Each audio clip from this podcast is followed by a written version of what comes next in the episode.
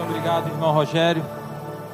É bom poder estar aqui com os irmãos. Agradeço ao convite do pastor Vander, através da irmã Marivone, e conheço realmente alguns dos irmãos aqui. Concordo que há uma graça e uma unção de Deus sobre a vida dos irmãos. Eu quero usar o mesmo texto do primeiro culto para poder pregar uma outra mensagem. Segundo um filósofo pré-socrático chamado Heráclito, a mesma água não passa debaixo do mesmo rio duas vezes. Então não tem a mesma mensagem, né? o mesmo texto, a mesma direção, mas com a graça do Senhor, o que é necessário pontuar para esta congregação. Te convido então a abrir a Bíblia em Abacuque, Abacuque, capítulo de número 3, versículo de número 17 ao versículo de número 19. Abacuque 3, 17 a 19. Velho Testamento, antes do livro de Sofonias uh, e depois de Naum. Agora com o smartphone tudo é mais fácil, né? Então, vamos lá. Diz, assim, diz assim a palavra de Deus: Ainda que a figueira não floresça, nem haja fruto na videira, ainda que a colheita da oliveira decepcione e os campos não produzam mantimento, ainda que as ovelhas desapareçam do aprisco e nos currais não haja mais gado, mesmo assim, eu me alegro no Senhor e exulto no Deus da minha salvação. O Senhor Deus é a minha fortaleza, Ele dá aos meus pés a ligeireza das corças e me faz andar nas minhas alturas. Ao mestre de canto para instrumento de cordas. Então, essa última parte só ressaltando que se trata é, de um canto lindo, de alguns cânticos que nós temos na Bíblia. Na Bíblia está repleta de cânticos, e dentre esses cânticos lindos nós temos este cântico. Alô? Este cântico ele está na Bíblia no formato de uma oração. Se você é, vê aí no capítulo 3, logo no início, fala oração do profeta Abacuque sobre a forma de canto. Então, é um canto é, na forma de oração eu diria que é um canto que, por exemplo, conforme nós cantamos cânticos maravilhosos aqui, os irmãos que conduziram estão de parabéns.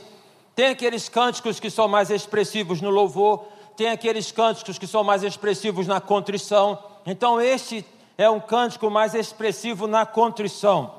E por que que Abacuque ele então entoa este cântico? Como é que ele está? como é que ele estava no momento em que ele entoou este cântico, porque quem canta, canta por um motivo, pelo menos nós. Há um provérbio que fala o seguinte: os pássaros cantam não porque tem uma razão, eles cantam porque eles cantam.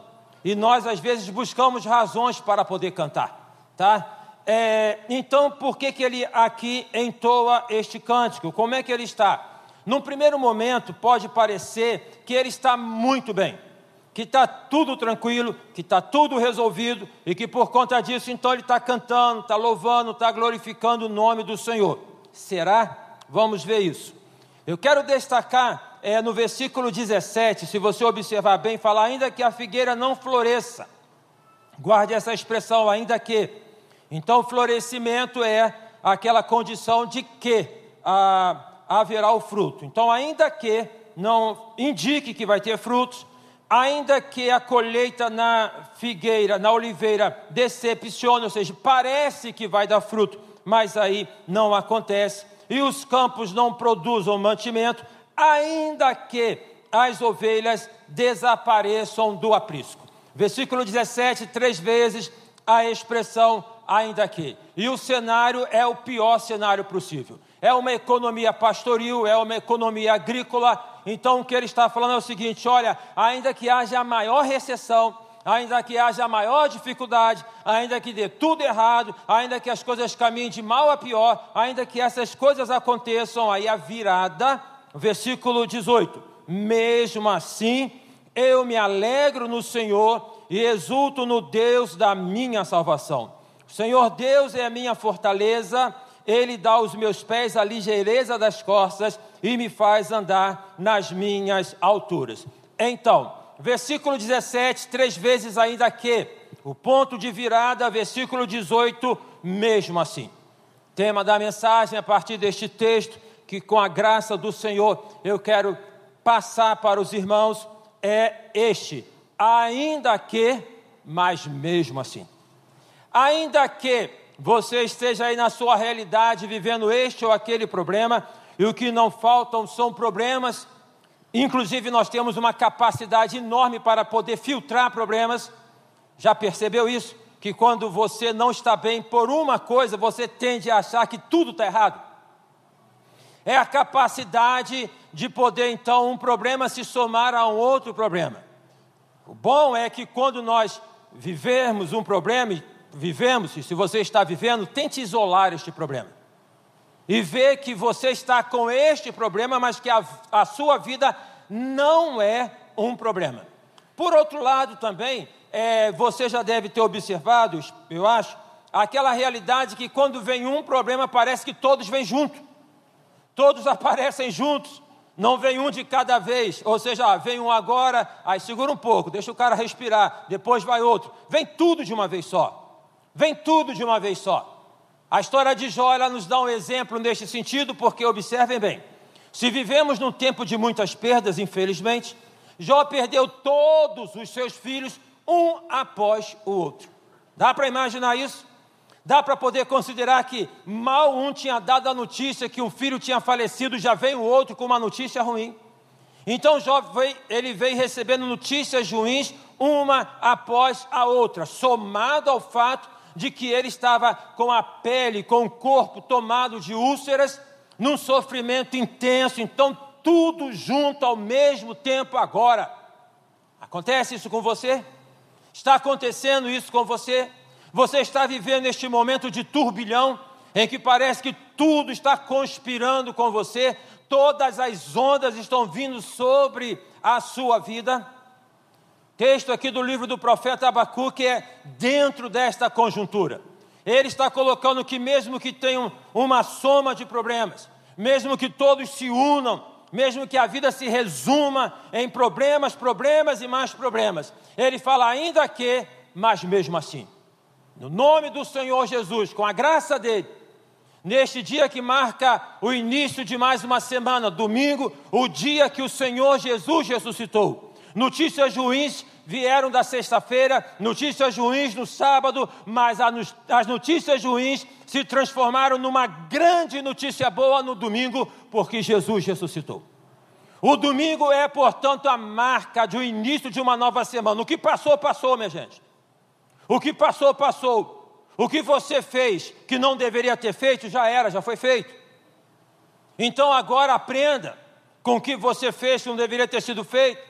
Mas não tem como poder voltar lá atrás, não tem como poder, não é? O que fizeram com você também já foi feito.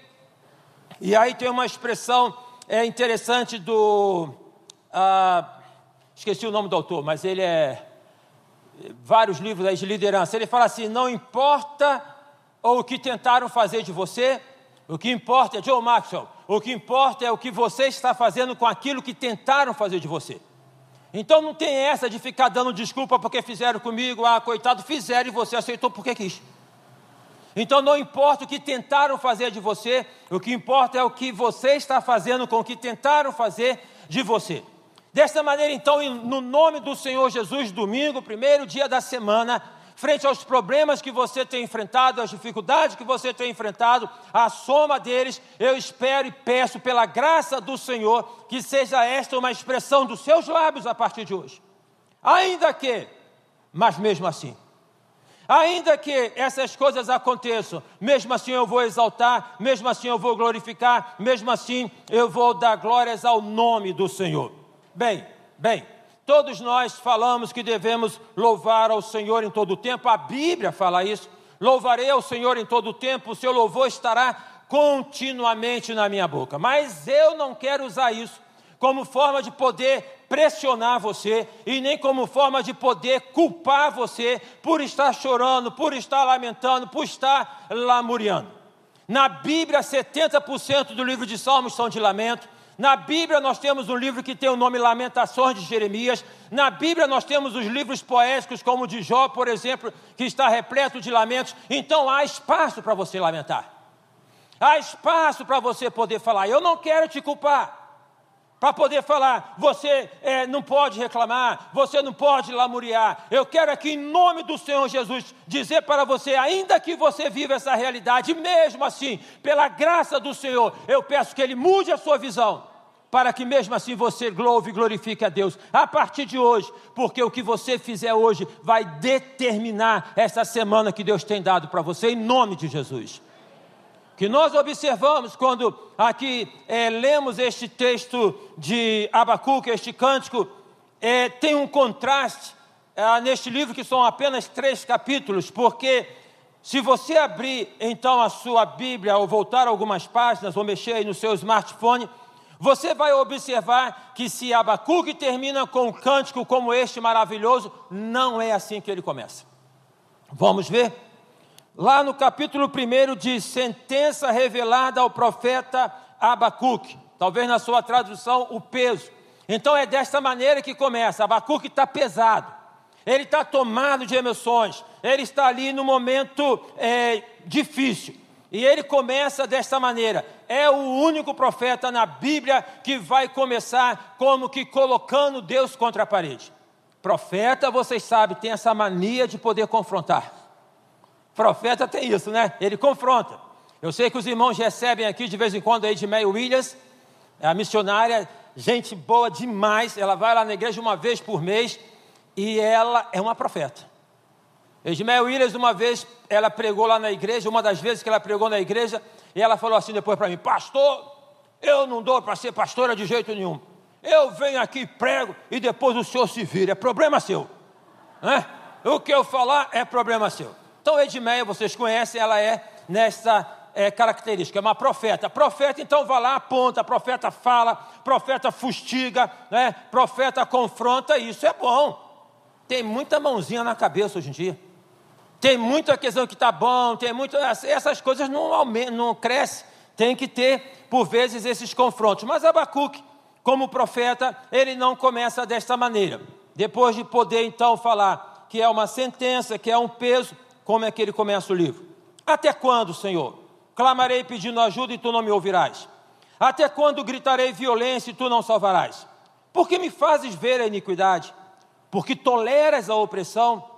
pois a destruição e a violência estão diante de mim, há litígios e surgem discórdias. Por isso, a lei se afrouxa e a justiça nunca se manifesta, porque os ímpios cercam os justos e assim a justiça é torcida. O cara não está bem, não. Abacuque não está bem, não. Nome Abacuque, que é o nome sugestivo para as irmãs que estão grávidas, para o filho, se for menino. O nome Abacuque significa abraço. E o que eu deduzo a partir de, destes versículos que começa o livro de Abacuque é que Abacuque é o profeta que está carecendo de abraço. Ele está querendo ser abraçado, ele está precisando ser abraçado por Deus. Você está precisando de abraço? Quando nós começamos aí, quando nós não, que eu não comecei isso, mas quando começou essa história de pandemia, tá? É, eu imaginava assim, isso vai durar um mês. eu sempre prefiro que vai durar pouquinho. E aí, de pouquinho em pouquinho, a gente vai avançando. Vai durar um mês. Aí eu falei para a igreja: Meus irmãos, daqui a um mês nós vamos ter o culto do abraço. Aí veio um mês, dois meses. Eu falei: Vamos demorar mais um pouco. Aí, quando foi no final do ano, eu falei: Mas, meus irmãos, no final de 2020, vai ter o culto do abraço. Não deu. Aí veio 2021 também, não deu. Mas nós estamos lá. Está marcado, não sei quando, mas está mais perto tá? A gente vai ter o culto do abraço. Então, essa expressão do acolhimento, abraço enquanto expressão de acolhimento. Abacuque, o profeta do abraço, ele está precisando ser abraçado, ele está muito revoltado. Ele está muito chateado, ele está muito inquieto, ele está muito pesado. E aí então ele, ele, ele abre o coração para com Deus. Essas palavras de Abacuque, elas podem causar um certo estranhamento dentro da, do contexto se você tem uma visão muito, muito religiosa. É, porque é, são palavras que, na verdade, palavras de Abacuque que, de certo modo, também é, o salmista Davi as usa lá no Salmo 13, que Jó também usou, que Lamentações também aparece de outras maneiras, mas são palavras que, dentro de um contexto é, eclesiástico, religioso, fala assim: não fala isso não, não fala isso não. Eu tenho feito alguns vídeos, eu tenho falado sobre depressão, sou psicólogo também, e aí eu coloco lá, é, fiz um vídeo falando 10 coisas que você nunca deve falar para uma pessoa enlutada. Nunca, nunca. Só vou falar algumas coisas. Primeira, chora não. Isso é coisa que se diga. É como falar numa festa de aniversário, não ri não. Ora, se a pessoa perdeu alguém, um ente querido, ela está triste, ela tem tudo. É, todo o direito de poder expressar. Inclusive, o próprio Jesus chorou, gente. Fala sério. A outra expressão, confia em Deus, não deve falar. O que, que significa a pessoa estar tá ali chorando é, que ela não confia em Deus? Tem nada a ver uma coisa com a outra. Tem nada a ver uma coisa com a outra. Então, dentro de um contexto assim, de uma construção mais religiosa, nós, é, por vezes, eliminamos os sentimentos para podermos mostrar para as pessoas aquilo que nós gostaríamos que elas percebessem em nós, que elas vissem em nós, mas nós sabemos que não é aquilo que, que é uma realidade na nossa vida, entendeu? Nós nos esforçamos para podermos mostrar para as pessoas aquilo que nós gostaríamos que elas vissem em nós, mas nós sabemos que não é isso que nós estamos vivendo. Então passamos aquela cara de paisagem. Tudo bem, irmão? Tudo bem. Mas não está bem. E aí nós falamos, é, mas você está feliz? Ah, eu estou feliz. Mas não está bem. Então nós, é, por vezes, expressamos aquilo que nós gostaríamos que as pessoas vissem, mas que não é uma realidade dentro de nós. Gente, não tem como viver sem as pessoas. Pessoas te chateiam? Chateiam mas você chateia também. É assim que funciona. Não dá para poder viver como se fosse numa ilha. O fato é da seguinte maneira: precisamos das pessoas para trocar com elas, para que possamos ter o espaço em que possamos, em especial, dentro de um ambiente é, de igreja, falando de família, no contexto da nossa própria família, espaço para podermos falar. Deixe-me fazer uma pergunta: na sua casa você tem espaço para falar? Você tem espaço? Você lá, é, na realidade da sua casa, você tem observado que a sua esposa não está bem? Ó, se a tua esposa está varrendo muito a casa, está bem não. Está bem não. Tá? Como eu soube de uma uma história de uma irmã que começou a varrer o apartamento, depois foi para o corredor do prédio, depois ela foi para o outro andar e ela varreu o prédio todo. Tá bem não, né? Você tem observado o seu esposo? Seu esposo está muito quieto. Tá bem não. Tá bem não. Tá? Você tem observado seus filhos? Ah, o filho está muito bagunceiro, é a bagunça dele. Pode ser, pode ser uma comunicação que ele está querendo mais atenção. Alguma coisa pode ser que esteja acontecendo. No, tempo, no meu tempo de criança, eu andei de carrinho de rodebilha, né? descia a ladeira e ainda botava areia na, no final da, da ladeira para derrapar com o carrinho de rodebilha. Andava de bicicleta. Quantas vezes eu vinha do Meia para bicicleta, de bicicleta para Barra? Quantas vezes? Fazia algumas coisas. Hoje as crianças ela tem um espaço limitado. Aí fala para a criança, está muito agitada. Não tem cabimento isso. Dentro de casa é passarinho na gaiola. E aí, essa criança, ela pode estar refletindo no ambiente. Outra coisa, pais, aquele movimento por vezes, e eu já vi isso, já vi, tá? Em que a criança pega a mão do pai, pega a mão da mãe e fica no meio ela está querendo unir o seu casamento porque ela sabe que não está bem. Ela está querendo unir, que ela sabe. Ela não escutou, ou escutou, tá? ela não tem um processo analítico como nós temos como adultos, mas ela está vendo que tem alguma coisa que está colocando em risco o casamento e ela está tentando aproximar. Então você tem ouvido seus filhos? Seja ele os filhos pequenos, sejam eles os filhos mais jovens. Então, este processo de poder conhecer as pessoas, de poder estar com as pessoas, de poder e, e poder então trocar com as pessoas acolhimento. Agora, nós temos na expressão nossa de fé um Deus que nos acolhe, gente. Jesus é maravilhoso. Eu tenho dito que Jesus entende da gente, porque Jesus se fez gente como a gente.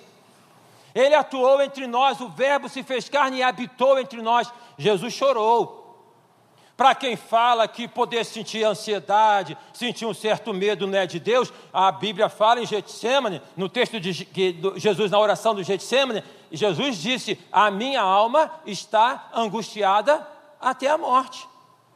E diz o texto que ele foi para o monte levando seus discípulos. Observem bem, Jesus tinha uma prática de poder ter a, a, a, a dinâmica na manhã, da, da tarde, e às 18 horas ele se retirava para poder orar. E orava sozinho, mas agora no Getsemane ele levou os discípulos. Jesus não escondeu fraqueza. Por que, que você tem que esconder a sua? Por que, que vai esconder que está com medo?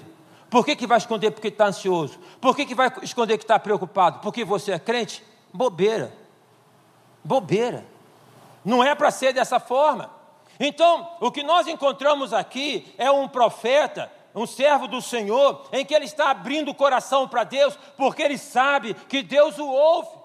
Há uma distinção entre fé e medo, clara, claríssima. A nossa relação para com Deus tem que estar pautada na fé e não no medo. Deus não é aquele que está com aquela chibata, com aquele castigo, para poder então é, dar um coro quando nós fazemos as coisas erradas. Deus é amor, Ele não concorda com o meu erro, Ele não concorda com o nosso erro, mas Ele sempre está pronto para poder nos perdoar. A parábola do filho pródigo demonstra isso. A fé significa intimidade com Deus. E na medida em que nós temos uma relação de intimidade, nós nos sentimos mais à vontade para poder falar com Deus. Então Abacuque não é um homem sem fé, é um homem íntimo com Deus. E ele fala o que fala, e ele coloca o que coloca, e expressa o que ele está sentindo, porque tem intimidade com Deus. Meus queridos e meus amados irmãos, construamos intimidade com Deus. Construamos intimidade com Deus ao ponto de podermos falar o que nós estamos sentindo, de podermos abrir o nosso coração e também de podermos buscar ajuda. Tiago fala: confessai os vossos pecados uns aos outros e orai uns pelos outros. É colocar perante Deus no sentido vertical e pedir ajuda. Pede, meu filho. Chega para alguém, se você está precisando, falar assim: olha, eu gostaria que você só me escutasse. Porque tem crente que quando ouve o outro falando de sofrimento, ele fala, mas a Bíblia diz. Aí manuseia a Bíblia como fosse aquele livro de médico que coloca na mesa para buscar o remédio. Já viram isso? Tem médico que nem sabe o remédio na cabeça, tem que procurar. Tá? Aí ele pega aquele livro grosso, grosso e ele vai lá e fica folheando, folheando para poder ver a composição. Gente, vamos parar de ficar citando os versículos bíblicos, vamos parar para escutar as pessoas. Escutar o que, é que elas têm para dizer. Então Abacuque ele está aqui nessa perspectiva. Ah, mas ele termina louvando, ele termina glorificando, mas ele começou questionando.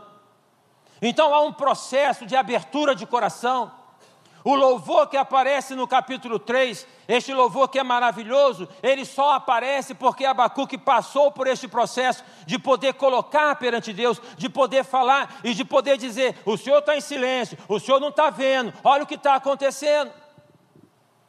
Abacuque tem uma visão primeira de que Deus está em silêncio, de que ele está apático, e Deus nunca esteve em silêncio, Deus nunca esteve apático. O Deus da Bíblia não tem nada a ver com os deuses do Olimpo. Os deuses do Olimpo, dentro da mitologia grega, eles lá no Olimpo estão se divertindo, tomando vinho, estão com as ninfas e nem aí com, a, com, a, com, a, com os réis mortais. O Deus da Bíblia é o Deus que se importa com você, é o Deus que olha para você, é o Deus que sabe do seu sofrimento, ele te trata como pessoa e ele não te trata como mais um. Ele não te trata como mais um. Então Deus, ele está olhando para o coração do profeta Abacuque. Agora, Interessante, isso eu não coloquei no primeiro culto. Abacuque está revoltado com o quê? Com o problema que ele está enfrentando na vida? Com a questão da família? Abacuque está com uma revolta por, por aquilo que ele está vendo no ambiente social. Ele está aqui vendo, ó, tem opressão. Olha, ele está vendo que o juiz não está julgando a causa direito. Abacuque, como é o livro do pastor Exaltino, é, já na glória com o Senhor, ele tem uma série, os profetas que são nossos contemporâneos, Abacuque, o nosso contemporâneo, fala sério, Abacuque parece que é brasileiro. Ele está falando da falta de justiça, Ele está falando da falta de opressão, então o sofrimento de Abacuque em relação ao outro, isso é muito importante em um mundo em que cada vez mais temos ficado egoístas. Para mim, para mim, para mim, para mim. Como diz o ditado, farinha pouca, meu pirão primeiro. E por vezes, até dentro do contexto de igreja, nós estamos para poder buscar a nossa bênção. E nós não consideramos que tem uma pessoa ao nosso lado que está precisando de ajuda e que você pode ser a bênção para essa pessoa. Ou então, dentro de um conjunto em que nós nos constituímos é, é, como igreja, como se o mundo não precisasse de nós. E nós estamos é, é, formando como se fosse uma elite espiritual. Há um juízo de Deus sobre a igreja, minha gente. Há um juízo de Deus sobre a igreja. Porque tem muita coisa que tem sido feita aí nas igrejas que não tem nada a ver com o Evangelho. Pode chamar de qualquer outra coisa, mas Evangelho não é. Pode falar de qualquer outra coisa, pode colocar como fundamento qualquer outro livro. Eu, Deus me deu a graça de poder estudar, especializar, fazer mestrado, poder estudar, um montão de teórico, mas na Bíblia, é, é, na, no púlpito é Bíblia, Bíblia, Bíblia. Eu recebo pessoas, eu ouço as pessoas e depois eu falo, a Bíblia diz, a Bíblia diz, é Bíblia. É a palavra de Deus para cada um de nós. Interessante, Abacuque ele está sentindo o sofrimento do outro. Louvado seja Deus pelos irmãos aqui, duas toneladas por semana de alimento. É claro que tem as devidas proporções, mas eu estava falando lá na igreja que a gente arrecadou 22 toneladas em dois anos. Mas louvado seja Deus, né? onde cada quilo cai é abençoado, cada família é abençoada, e é assim que Deus age. A gente não pode ser indiferente o que está acontecendo, mas não podemos abrir mão da nossa missão, não podemos misturar alho com bugalho.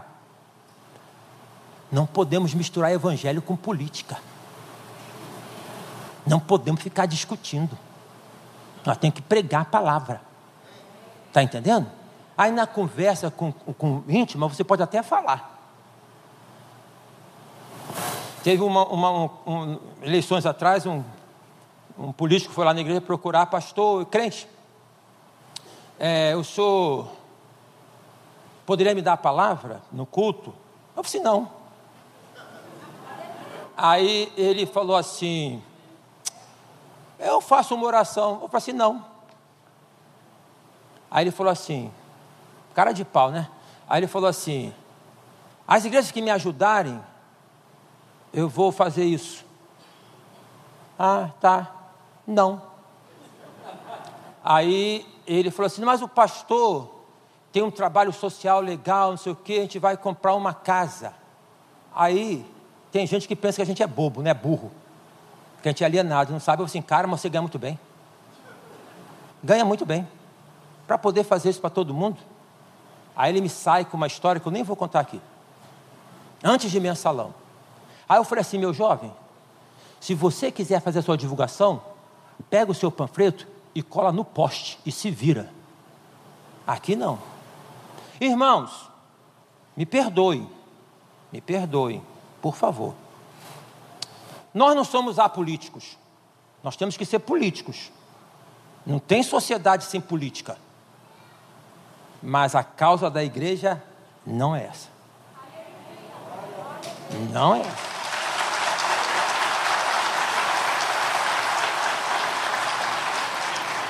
Tudo bem. Vamos lá. Aí então Abacuque abre o coração. E depois que ele abre o coração, ele agora para para poder ouvir. Veja só uma coisa. Quando você está mobilizado emocionalmente, que você fala, depois você não se sente bem? Olha como é que falar é bom. E o, e, e o exercitar o ministério da escuta também é muito importante. Então, agora que ele esvaziou o coração, ele agora fala o seguinte: observe aí no capítulo 2, ele diz assim: Estarei na minha torre de vigia e ficarei na fortaleza e vigiarei para ver o que Deus me dirá, e que resposta eu terei à minha queixa. Então ele falou, agora ele vai vou ficar em silêncio. Para, irmão, para ouvir. Conhece a história de Elias? Elias, Tiago fala, o homem sujeito às mesmas paixões do que nós. Elias lutou com os profetas de Baal. Elias foi o cara. Depois Elias, quando uma mulher, mulher também é terrível, né? Fala sério, perdoa as irmãs, mas quando uma mulher fala que. Aí a mulher Jezabel fala que vai matar Elias, ele fica com medo. entra em depressão. Não, é brincadeirinha, não tinha nada a ver com isso. Ele estava desgastado emocionalmente. Mas ele entra em depressão. Ele fica no caminho e ele quer morrer. Ele deseja a morte. Como é que pode um crente, um profeta? O anjo do Senhor, e hoje à noite lá na igreja do Lins eu vou iniciar uma série de mensagens com o título Deus ainda envia anjos. E aí o anjo do Senhor veio para o profeta Elias, só falou isso: Elias, come, bebe água, porque é longo o seu caminhar. Só isso. Não perguntou para Elias: Tu não tem vergonha, Elias? Você está aí querendo morrer, você. Ô, tu não é crente, não, meu filho? Você não crê em Deus, não? Falou para ele: levanta, come, não, come, bebe água e segue. Aí Elias vai para o fundo da caverna. Conhece a história? Lê a Bíblia, irmão, você vai ver lá, está lá. Aí está lá no fundo da caverna, aí lá na caverna tem aquele vento forte, Deus não vê Elias no vento, tem a tempestade, Deus não vê Elias na tempestade, mas tem um sussurro, aí Deus ouve Elias. Calma teu coração, meu filho. Para ouvir, ouvir Deus tem que acalmar teu coração. E acalmar o teu coração primeiro é falar tudo que você está sentindo, joga, coloca perante Deus, não tem problema, não é falta de fé, é intimidade com Deus. E se você ainda não tem, eu te convido nesta manhã a ter, eu te convido a entregar a tua vida ao Senhor Jesus, a poder colocar suas aflições sobre Jesus, a ter Jesus como teu amigo, aquele que está ao teu lado o tempo todo. E aí então ele para, porque ele quer ter resposta. Todo mundo que tem problemas quer ter respostas. Nós carecemos de respostas porque nós achamos que viver precisa de um chão sólido de resposta. A ciência se preocupa com resposta e tem um montão de gente falando em nome da ciência e não entende nada de ciência. Porque a ciência questiona tudo. Ela vai questionando, questionando, questionando tudo. E quando ela funda um pilar, e quando ela, ela coloca uma teoria, ela assim o faz para poder ter uma outra frente. O fato é que nós queremos estabilidade, todo mundo procura estabilidade. Se nós tivéssemos estabilidade plena, não precisava ter fé, meu gente. O que oferece chão para a gente, se você está se sentindo sem chão na vida, o que oferece chão para a gente é o texto de Hebreus, capítulo 11, versículo 1. É a fé como firme fundamento das coisas que se esperam. Então, você está esperando, tem chão. Qual é o chão? É a fé. Está esperando a conversão do seu filho. Qual é o chão? É a fé. Seu filho vai voltar. Está esperando a conversão do seu esposo. Qual é a evidência? O cara continua bebendo, continua fumando. Qual é? É a fé.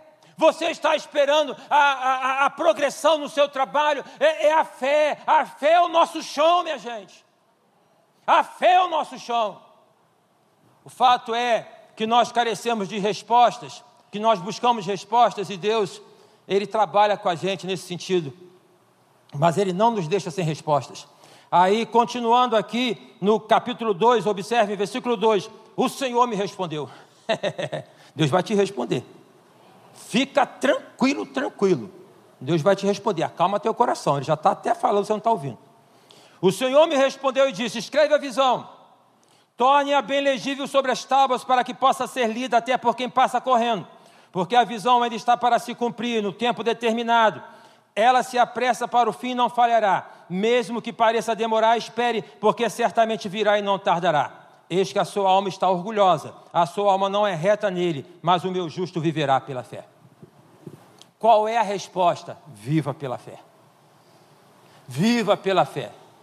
Qual é a certeza que eu e você temos sobre o amanhã? Nenhuma. Mas nós temos uma péssima mania de projetarmos negativamente.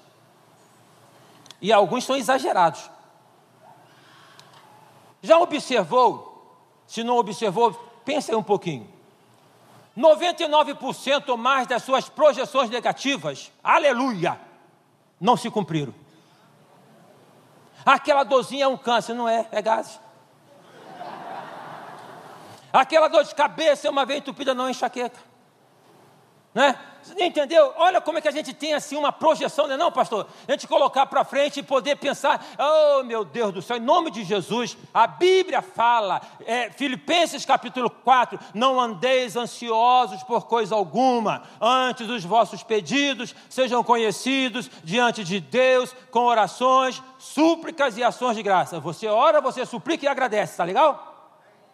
Ora, suplica e agradece, mas não chegou. Ah, então, aí então você abre mão da fé se quiser. Mas pela fé tu já agradece. E aí eu faço um paralelo com Efésios, que Deus é poderoso para fazer infinitamente mais do que pedimos ou pensamos. Amém? Amém. Crê? Então ora, meu filho. E já agradece. E sabe que vem os mensageiros do capeta para poder falar que não vai, ser, não vai dar certo. Aí você deixa para lá. Mantenha o teu foco. Mas não acaba aí o texto de Filipenses, porque ele fala: tendo feito isso, no demais, tudo que é bom, tudo que tem virtude, nisso pensai, ó, mordomia da mente, pensa no que é bom. Pensa que está doente vai ficar curado. Pensa que está desempregado vai arrumar um emprego. Pensa, pensa no que é bom. Tem nada a ver com coach, com todo respeito a quem faz o que eu estou pregando aqui é a palavra. É a ver com isso, com este exercício, na expressão da fé. Então, nessa perspectiva, o texto fala: o justo viverá pela fé. Lá no livro de Hebreus, capítulo 10, é, o autor vai falar é, o seguinte, porque. Vamos ler para pegar, pegar o contexto direito. Ele vai repetir essa expressão e ele vai colocar dentro do seguinte contexto, Hebreus capítulo 10, versículo 37, porque ainda dentro de pouco tempo, aquele que vem virá e não demorar, e não vai demorar, mas o meu justo viverá pela fé. E se retroceder, a minha alma não se agrada. Se você der para trás, Deus não se agrada de você. Se você desistir no meio do caminho, Deus não se agrada de você. Agora, olha que palavra maravilhosa. Porque, falar sério, já pensou em dar para trás? Voltar? Na vida? Ah, vou deixar isso para lá, não vou mais fazer. Já pensou? Ou só eu que penso assim? Mas olha o que a Bíblia fala. A Bíblia fala assim: Mas nós não somos dos que retrocedem para a perdição, mas pela fé para salvação da alma. Amém, aleluia. A gente pode ter um sentimento, mas a gente não vai, a gente segue em frente. E aí, todo o exemplo do capítulo 11, quando vai falar dos heróis da fé.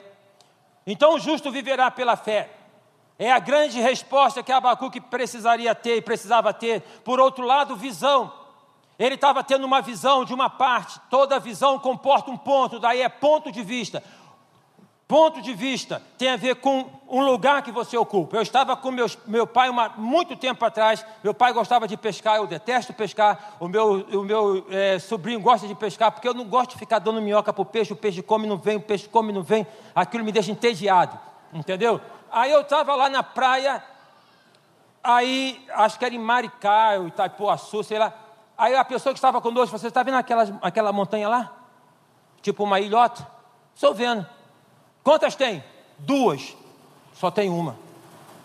Como é que posso? Eu estou vendo duas. Espera. O sol movimenta, desaparece uma, some a outra. Fica outra. Ó, você está vendo só de uma, de uma visão, porque você está cristalizado nesse ponto aqui, ó. Em nome de Jesus, sai daí, vem para cá. Olha no ponto. Não fica aqui nesse ponto da incredulidade. Ah, não vai dar certo, não vou conseguir, vai morrer todo mundo, vai dar tudo errado. Não, vem para cá, ó muda o ponto que muda a vista, muda o ponto que muda o cenário. E aí então esta visão é para você e para você compartilhar e dividir e entusiasmar outras pessoas, porque o que mais nós precisamos hoje são de pessoas entusiasmadas, esperança, esperança. A gente precisa de esperança, minha gente. E a esperança no Senhor Jesus nunca falha. Aí, agora ele que viu o problema fora, problema estava fora. São os juízes, é a sociedade, é a Babilônia que vem para cercar. Aí, quando ele está na intimidade com Deus, ele falou assim: Meu filho, o problema está com você, mas você também é a solução do problema. Às vezes nós somos bons para poder falar, está limpo não. A minha mãe era assim, se queixava que a gente não arrumava o banheiro. Aí quando nós arrumávamos, ela ia lá e eu faço melhor. Coisa de mãe, né? Aí nunca mais seu filho vai fazer. Vai lá e falar, tá ótimo, tá bom. Depois você aponta outro, mas elogia. Aí, o que que acontece? Esta, esta, esta perspectiva de poder apontar. A igreja não está bem, não.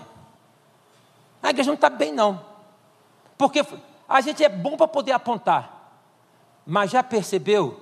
Se não percebeu, veja se concorda comigo que quando nós apontamos um problema, nós podemos estar sendo chamados para solucionar aquele problema?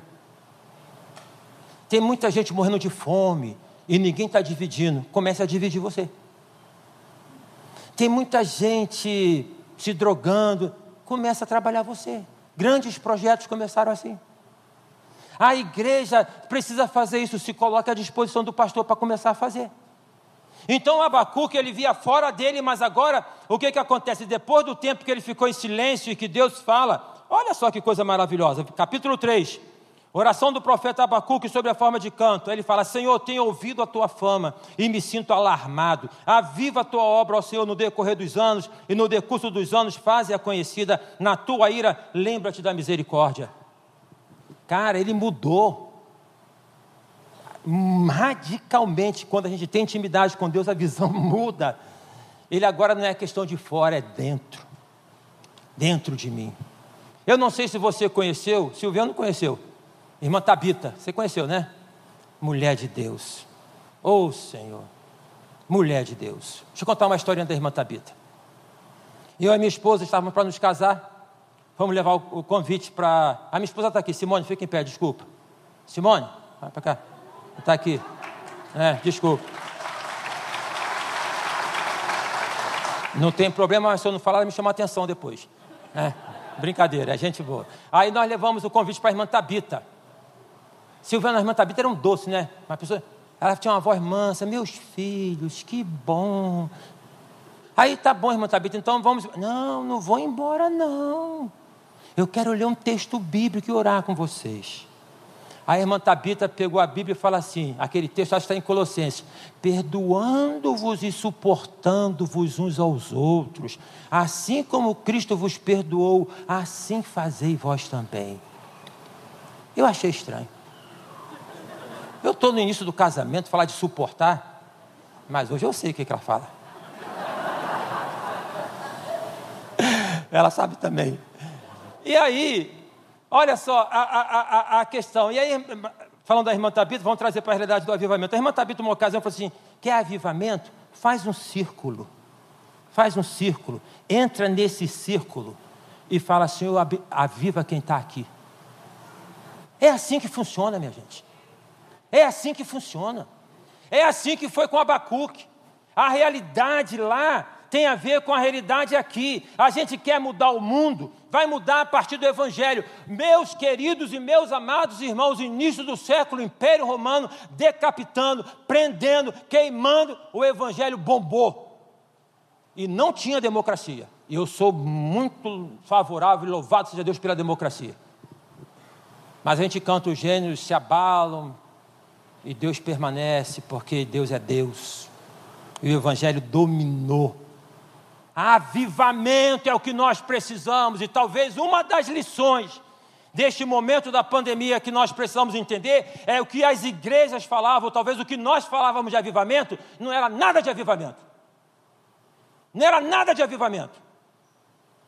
Porque onde tem avivamento tem transformação social. Somos 60% de cristãos no Brasil, colocando entre evangélicos e católicos. Qual a diferença? É, 40 milhões de evangélicos. Entende? Precisamos de avivamento. E aí Abacuque chega aqui nessa realidade. A partir disso, então, ele vai é, e escreve esse hino maravilhoso. Ainda que a figueira não floresça, nem haja fruto na videira, ainda que a colheita da oliveira decepcione e os campos não produzam mantimento, ainda que as ovelhas desapareçam no aprisco e nos currais não haja mais gado, mesmo assim eu me alegro no Senhor e exulto no Deus da minha salvação. O Senhor Deus é a minha fortaleza, Ele dá aos meus pés e ligeireza das costas e me faz andar nas minhas alturas. Poderia assim discorrer bem legal sobre isso aqui, mas o reloginho já está vermelho ali. Então eu só quero fazer algumas coisinhas aqui para os irmãos, em nome de Jesus. Primeiro, Ainda que, mas mesmo assim, ainda que, mas mesmo assim, é a força e esperança daquele que se abate, mas não se entrega.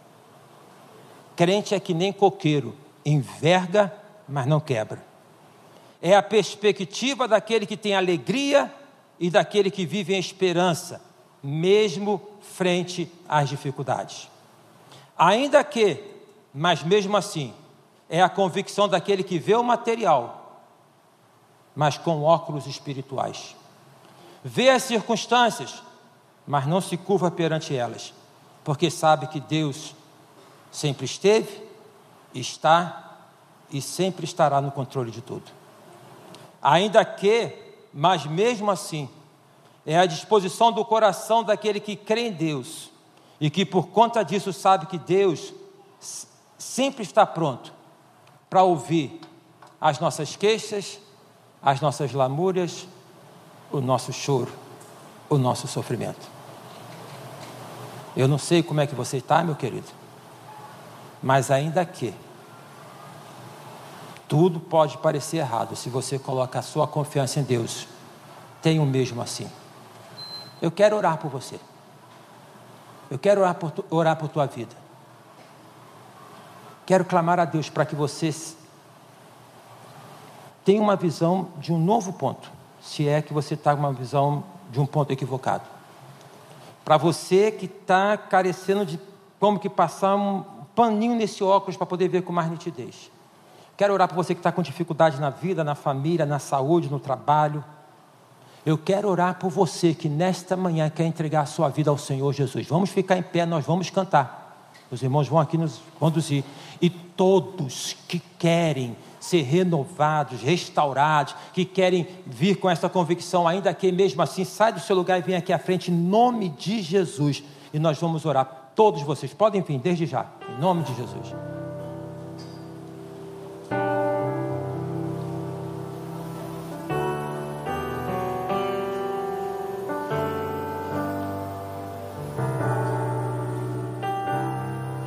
Pode vir aqui à frente, entregando a sua vida, seus problemas, suas dificuldades. Pode vir, vem. Ainda aqui, mas mesmo assim. Em nome de Jesus. Ainda que a figueira não floresça, que não haja fruto na vide, que o produto da oliveira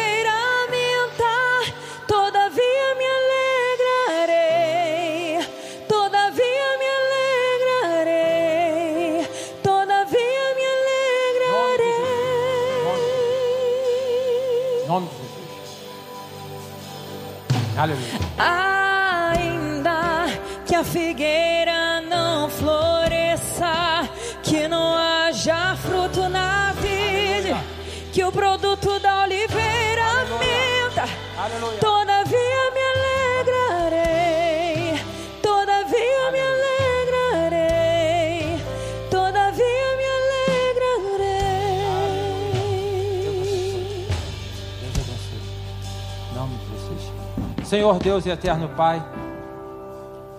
Ó oh, Deus, o Senhor conhece a realidade de cada um que aqui à frente está, de todas essas pessoas. Ainda que haja doença, ainda que haja desarmonia no casamento, ainda que haja dificuldades na família, ainda que haja desemprego, ainda que haja perseguição, ó oh, Pai, ainda que haja tantas situações adversas sobre a vida dele e sobre a vida dela, em nome do Senhor Jesus. Ó Deus, nós clamamos a Ti agora que Teu Espírito Santo possa estar, ó Pai, clareando, clareando a visão, tirando de um ponto de vista e levando para um outro ponto, ó Deus, para ver o mesmo problema, a mesma dificuldade, mas com um ponto, ó Pai, de vista que é o ponto da fé, assim como Davi enfrentou Golias. Abençoa, ó Pai. Ó Deus, dê graça, ó Pai, dê renovo, Jesus, renova a esperança, renova a fé. E se porventura alguém aqui, ó Pai, entrega a vida ao Senhor, aqueles que nos que cultuam conosco pela internet entregam a vida ao Senhor, visita cada um, ó Deus, o, seu Espírito, o Teu Espírito Santo faça morada em cada coração. Nós oramos, ó Pai, e abençoamos cada vida, em nome de Jesus, em nome de Jesus, em nome de Jesus. Amém e amém. Deus te abençoe, irmão, recebe a bênção, em nome de Jesus, em nome de Jesus.